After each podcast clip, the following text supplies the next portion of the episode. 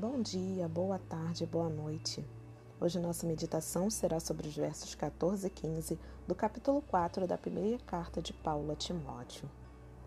Não deixes de desenvolver o dom que há em ti, que te foi otorgado por mensagem profética, com imposição de mãos por parte dos presbíteros. Dedica-te plenamente ao cumprimento dessas responsabilidades para que todos possam testemunhar o teu progresso. Deus libera sobre nós dons e ministérios. Precisamos nos dedicar a desenvolver e aperfeiçoar o que recebemos para fazer com zelo e responsabilidade a boa obra do Pai. Muitas vezes Deus vai usar pessoas para nos direcionar em prol do reino, para que conheçamos aquilo que Ele tem preparado para nós, para que conheçamos aquilo que Ele quer que façamos. Devemos entender que não podemos ficar de braços cruzados esperando, sem fazer esforço. Qual a minha responsabilidade para que essa profecia se cumpra, para que esse dom e esse ministério sejam desenvolvidos? Se eu recebo uma profecia de ser pregador, preciso estudar a palavra, buscar a Deus e me preparar.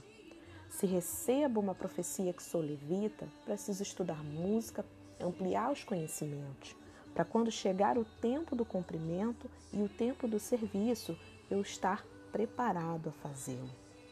Isso é desenvolver o dom. Lembre-se, não há vitória sem luta, sem esforço.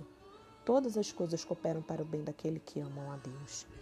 Certa vez, em um jejum da classe dominical, uma das professoras, ao orar por mim, impôs suas mãos e declarou que eu era professora na obra do Senhor.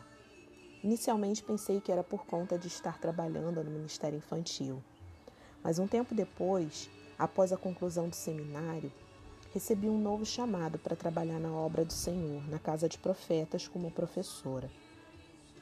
Talvez, se não tivesse feito seminário, talvez se não tivesse me dedicado um tempo à obra do Senhor, a ler a palavra, essa profecia não teria se cumprido naquele momento e outra pessoa ser, seria chamada em meu lugar. Esteja atento aos direcionamentos do Senhor na sua vida. Até a faculdade, um curso que você faz, pode aperfeiçoar o dom que há em ti e que Deus recrutará para sua boa obra.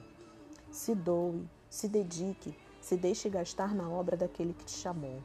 Lembre-se, muitos são chamados, mas poucos são os escolhidos. Em que grupo você quer ficar? Deus te abençoe e te guarde. Eu sou Amanda Rosa em Palavra Meditada.